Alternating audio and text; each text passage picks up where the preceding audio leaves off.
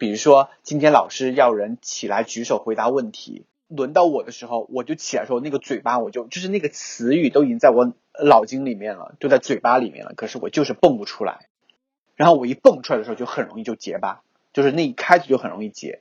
所以我其实对讲话这件事情我是特别没有自信的。但是如果你让我这样娓娓道来慢慢讲，那我是没有问题的。Notes 三点二 G 二进制。我觉得我每次开场都不顺利，怎么办？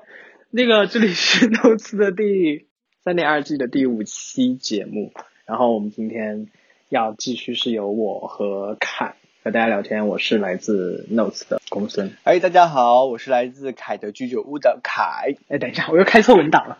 我我最近是怎么回事？真的，我觉得嗯，脑子有点不太灵光。我们今天要聊毒舌了。我不确定，哎，我好像经常被别人家说我很毒舌，你经常经常被人说吗？经常被别人说毒舌，或者是嘴巴很贱。从小啊，可能我从初中开始吧，因为初中的时候我就是一个很搞笑的人，就是一个很幽默感很强的人。可是那个时候我的搞笑多半是以就是你知道开别人的玩笑，或者是讲就就是就有点像小 S 的那种，就是我的小时候讲一些很无厘头的一些笑话呀，或者是比如说是拿别人的一些东西来开玩笑，那。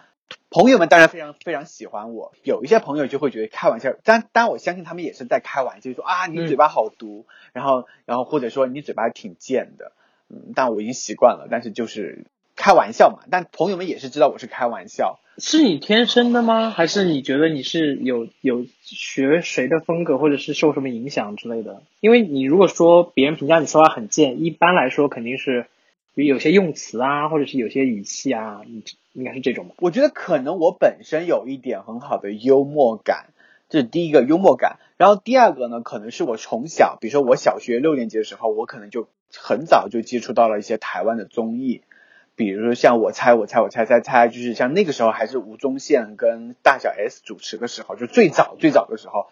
对，但是我跟你讲，很好笑的是，前段时间我非常好的朋友，就是跟我已经快二十年的高中同学，他跟我说。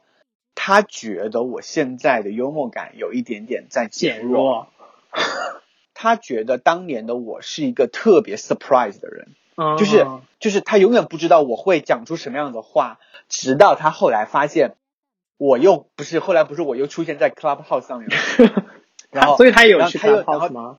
对，后来他有来听。他就觉得好像我他有点找到了我当年的那种感觉，但是他说已经当然肯定没有当年那样的疯。如果不好意思啊，我我现在又要拿小 S 来举个例子，就可能大家如果喜欢看小 S 节目的话，你可能觉得他在早期主持《康熙来的时候是特别疯的人，包括他在娱乐百百分百那天是特别疯特别疯的人。可是你看他他到后期在主持《康熙来了》的时候，就会变得比较收敛一点，对不对？就没有那么的大方，就比较没有那么的疯了。我觉得我，我觉得我自己也有那样的感觉，因为你毕竟在长大嘛，你就知道什么玩笑适合你这个年纪开的，对吧？你刚刚举小 S 例子，你不用跟我道歉，你跟小 S 道歉就可以。我只是觉得怕大家听到说怎么又来了小 S，没有，我就觉得就举就是就举一个例子，大家比较容易。所以你其实现在会更担心，就是有人可能承受不住吗？还是说你以前也会有这个担心？倒不是说承受不住，我只是觉得我现在我没有必要说了。比如说我年轻一点的时候，很有可能我有一定的成分是想成为大家的朋友，就是我希望我变得幽默，所以我喜欢变成大家啊，大家一提到凯就觉得哇，凯好阳光啊，凯好幽默呀，可能我会故意的去做那样的事情。但是年纪大了之后就发现，Who cares？就是谁。谁 care 你喜不喜欢我？你懂我意思吗？你如果喜欢我，你就喜欢我；你不喜欢我，我不，我根本不，我一点都不在乎你到底喜不喜欢我。会不会开玩笑？嗯，看人了。就是如果是非常好的朋友，我我我还是会开玩笑。举个例子，在 Clubhouse 上，你看我跟 Patrol，我们俩就可以随意开玩笑，因为他懂我，我也懂他的点，我们可以随意的开玩笑，我们不会生气。但是对于某一些朋友，我可能就不敢开。哎，所以你们其实有没有有些时候有点怕在我面前开玩笑？因为我应该会给你们感觉是一个相对严肃且敏感的人吧？没有啊，没有，没有，没有。是吧？我反正我自己是没有这种感觉，我自己没有这种感觉。但是我有一个问题啊，你就你对毒舌的理解是什么？什么叫毒舌？第一个是他讲这个人，他就是他对某个人做出了评价，或者他讲了某个人的玩笑，这个东西是无中生有，你觉得他他叫毒舌，还是说他讲的话是实话，只是说他讲出了别人不敢说的话？我觉得毒舌本身的定义啊，本身的定义应该就是属于第二种，因为我觉得第一种不太好叫毒舌耶，因为第一种就叫诋毁吧。对，第一个就叫诋毁，或者是就是乱开玩笑、乱讲话。对啊，对啊，对啊，对啊。对啊那我觉得第二个很多时候被称为毒舌的状态，是因为某一些人讲了某一些人别人不敢说的话。但是我还是得强调说，并不代表说因为是实话，你什么话你都可以讲。就是我还是把这个前提给大家讲一下。我的意思是说，你就算要毒舌，还是要选择在你的适合的对象，比如说你好的朋友，对对对对对对，就是我是你的朋友，所以我我说你毒舌，其实我是接受了我们第二种定义的情况，我知道我们之间分寸或者界限在哪儿，我也知道我也知道你说那句话本意是什么或者什么之类的。说实话，我觉得在现实生活当中，真正讲我毒舌的人很少，但大部分人的人会讲的说凯的嘴巴很厉害。我跟你说，因为上期刚录完性的那个内容，所以你现在说话的时候，我会自动脑补出别的意思，我错了。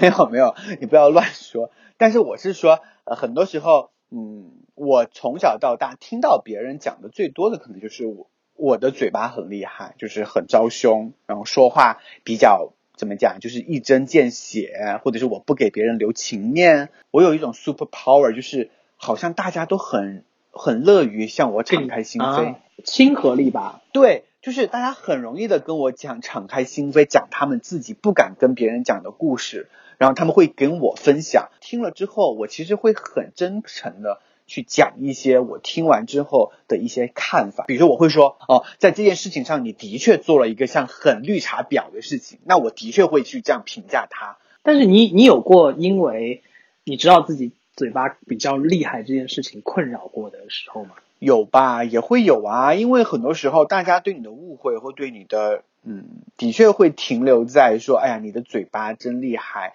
就大家会觉得这个人很凶，然后大家会就是不敢来招惹你，或者是当然也会产生一些误会，比如说你讲了，比如说别人听到了之后说，哎，凯是不是在外面就是就是说可能讲了他的坏话，啊，但是嗯，还是得再绕回来，就是我觉得我的年纪渐长之后，嗯。就是我还是变得不太那么的就锋芒，没有那么的盛，对，就觉得还是觉得有的时候还是要，其实关我其实关我屁事呢，我你懂吗？就是我为什么要去讲出来呢？比如说今天这个人他的裤子扎线了，这什么例子啊？那我就说，那我为什么就偏要去跑到他面前跟他说，不好意思，你的那个裤子线头炸了？但我觉得你是会去说的人嘞。我不是，我不是，我完全不是，我不是那种人。但我会说耶，就是会在公共场合。公共场合我不，我更不会说，我就说关我屁事，然后我就走路的人。嗯，而且我还真觉得我的嘴巴很笨，我嘴巴真的很笨。嗯，我嘴巴真的很笨。你要招你的粉丝的谩骂了，跟你说。为什么？很简单，听我娓娓给你道来。我先讲一个最后的结论是，我觉得 Clubhouse 就是 CH 给了我很大的自信，包括现在我也有这个毛病，大家可能也能听得出来，就是我有时候讲话很快很急，然后我一急了之后呢，讲话很容易吞音，就是我跟你说，就是我把那个音他们不一定听得出来，因为可能被我剪掉了。OK，第二呢，我其实有一点口吃，包括我到初中、高中的时候都会还会有，就是比如说我要起来回答问题的时候，我会很紧张性的讲不出话。比如说我去年去参加东京国际电影节的时候，在一个超大的场子，就是那种几可能几几几千人，你看我刚刚是不是有一点了？几几几，会被剪掉的。就在那个几千人的那个场合里面，然后看完之后就跟主创人员有一个 Q&A 的环节，我当时真的举了手哦。刚开始的时候，我觉得哎，我都还好，我都是在准备问题的时候，我觉得我都不紧张。可是当我把手举起来的时候，我的心脏你知道就猛跳猛跳，好像得了失语症一样的，你知道吗？你是因为喜欢那个明星吧？我不知道，我觉得就是紧张。我我觉得我就是紧张，但是如果你让我慢慢的说，我是没有问题的。第二个问题就是我为什么说我我没有自信，是因为我在很久的一段时间内，我的表达方式是喜欢重复。然后呢，去年我就开始听播客，然后我听了播客之后，我就发现，哎，为什么播客的这些人讲话都特别的很有逻辑性？他们有稿子啊。对，不管怎么样，但是我听下来之后，发现他们讲话都非常的有逻辑。然后我就觉得，为什么我不可以那样子呢？然后后来这件事情，我在哪里得到了正正向反馈呢？就是在 Clubhouse 上面。嗯，对，然后大家就觉得，哎，凯，你真的好会讲话，你真的好有表达，你好会表达呀，觉得你好会讲故事。我说，嗯，我说我曾经是一个觉得自己讲话又讲的不好，然后又有口吃，然后我觉得我讲话又很啰嗦，甚至是没有逻辑性的一个人，怎么可能有一天大家喜欢听我讲话了？我拿你这段故事，如果交给 Clubhouse 的公关部，能拿到钱不？应该没有人在乎了。然后，OK，Anyway，然后呢，然后接下来呢，就是我后来不是做了自己的播播客嘛，全都是 one take，就没有任何的剪辑的，所以我就试着说，我可不可以一次性的输出很你要输出的内容，然后不需要那个。哎，我讲完之后，没有想到大家的反馈是说，哇，你好厉害呀，你居然可以说这么多。对，还可以讲话，同时这么流畅。对，还可以很流畅的去表达你想要表达的观点。你正在收听的是《Notes》第三点二季二进制。本季由 Notes 和凯的居酒屋联合出品，节目均可在苹果播客、小宇宙订阅收听。Notes 还可以在网易云音乐、荔枝 FM 订阅收听。我希望能够像某一像某一些人一样的讲话讲的非常的讲精炼，然后讲故事讲的特别的精彩。我们我们我们说回到那个 LGBTQ 哈，因为很多人会觉得 LGBTQ 的群体的人就是表达很厉害，就是有一一方面就是你之前提到，比如说他在公众场合可能没有那么怯场，他有他的表达的逻辑性跟强大性，然后。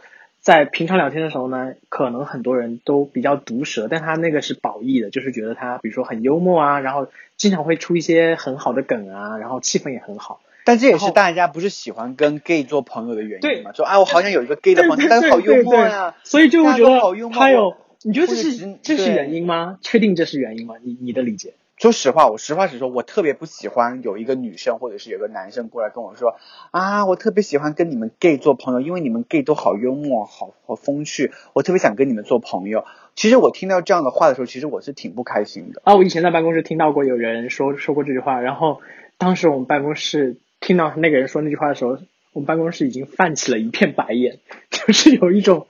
装什么装？就觉得这句话你会让我觉得我我让我觉得说，那你跟我做朋友，并不是因为我这个人，或者是你并不是因为你真的想要跟我做朋友，你只是想要有一个开心果一样的人而已。对，而且他其实是带标签的，就是我要这样的。对对，特别是你要，就好比说我今天要买一条红色的裤子，所以我就所以我就跑到市场里去找一条红色的裤子，然后。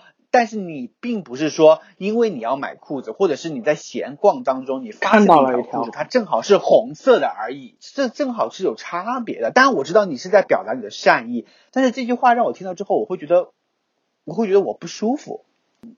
那我觉得我的幽默感跟你有毛关系啊？因为我有幽默感，所以我就要成为你的朋友吗？我更乐于听到的是对方说：“哎，凯，我觉得你好幽默呀，我特别喜欢你的个性，我想跟你做朋友。”我们再返回来说，那在这个群体当中，并不是所有的人都是幽默感的呀，对吧？有很多 gay 也是比较成熟的，或者是比较比较严肃一点的也有啊，对吧？你真的很注意用词的准确性，你到底是怕得罪谁？那嗯，哎，这就是。你讲没办法，就是那那对于某些直男直女的听众中，那也有幽默的直男啊，那不是也有有些搞搞笑的主主持人嘛，对不对？那有一些疯的女的主持人，那不她也不是她她也是幽默主持人吗？只是说可能我们这个群体可能可能给大家营造出来的形象，就是我们是一个善于 show ourselves。嗯，善于展示我们自己的群体的一个群体而已，正好被大家发现了而已。但是并不代表你看到的那个站出来的那个就是所有这个群体的人。你会觉得语言是一种武装吗？啊，当然是啊，这不是我刚跟你讲了吗？我就我就我曾经在年轻的时候，在初中、高中，那我喜欢让自己变得幽默感，然后希望融，希望能够得到更好的朋友，哦，能够大家都喜欢我。其实那。其实那也是一种武装啊，对不对？或者是说，现在的我可能其实我内心没有那么的呃强大，那我有时候必须为了保护我自己，那可能我就必须在言语上可能要变得强势一点啊，或者是当大家提出你比较凶一点。我觉得语言这就是语言的魅魅力，比较凶一点。你是要吓退谁？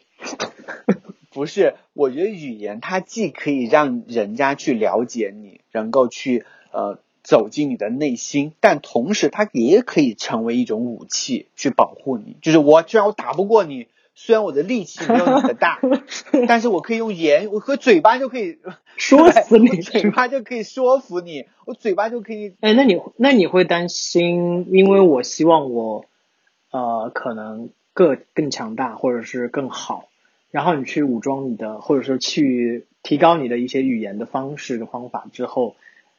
你会担心，就是你这样说话的方式不是那么自然吗？这个我没有多大的感受，是因为我觉得我从小到现在，我其实表达的思维，就是我想讲的东西，基本上没有什么改变。就是我是怎么想的，就我的思维方式是从小到大到现在就是这个样子，只是说我变成了有技巧的，对我可能就不不说了而已。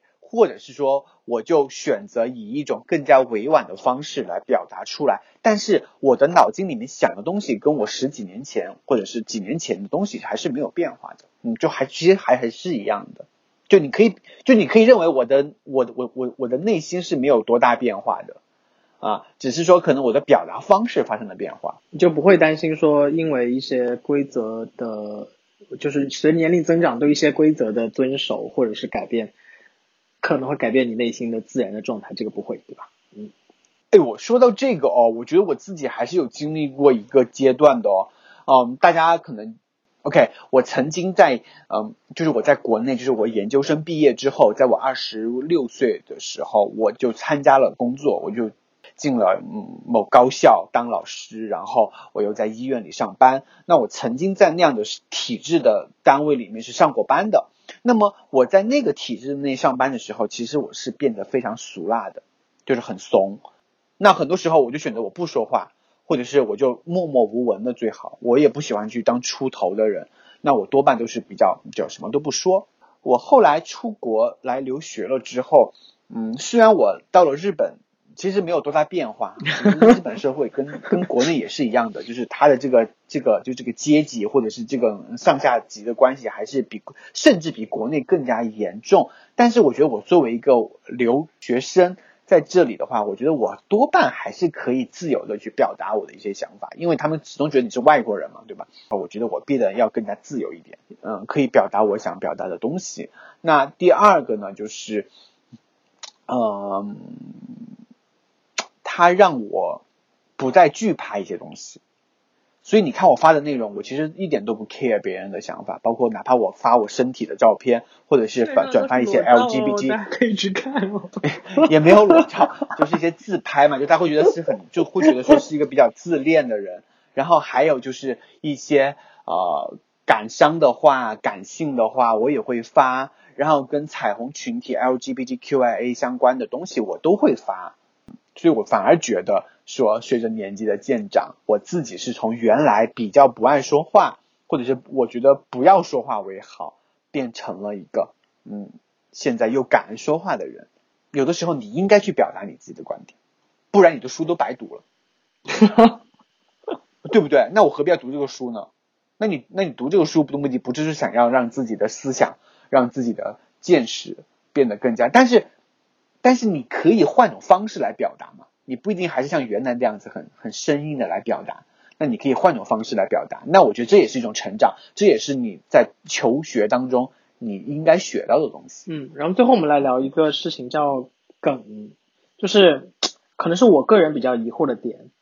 因为我有时候会很担心，就是在大家聊天的时候，就是大家会说哇，你这样不是你这样不会接梗，你觉得梗是一个圈层游戏规则吗？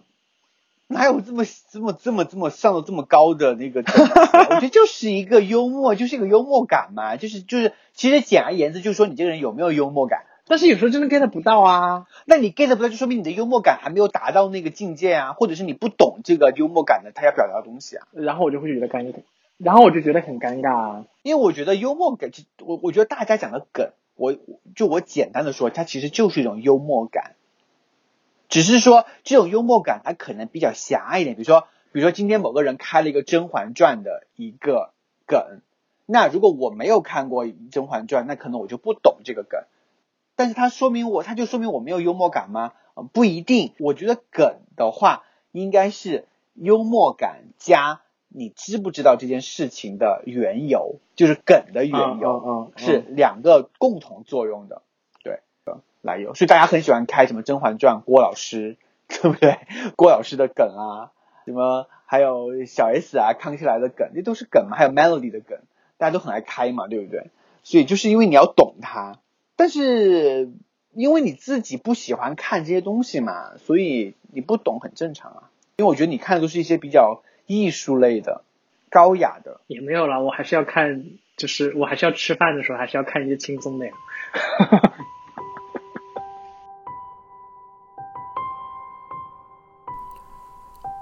感谢收听本期节目，这里是 Notes 第三点二季二进制。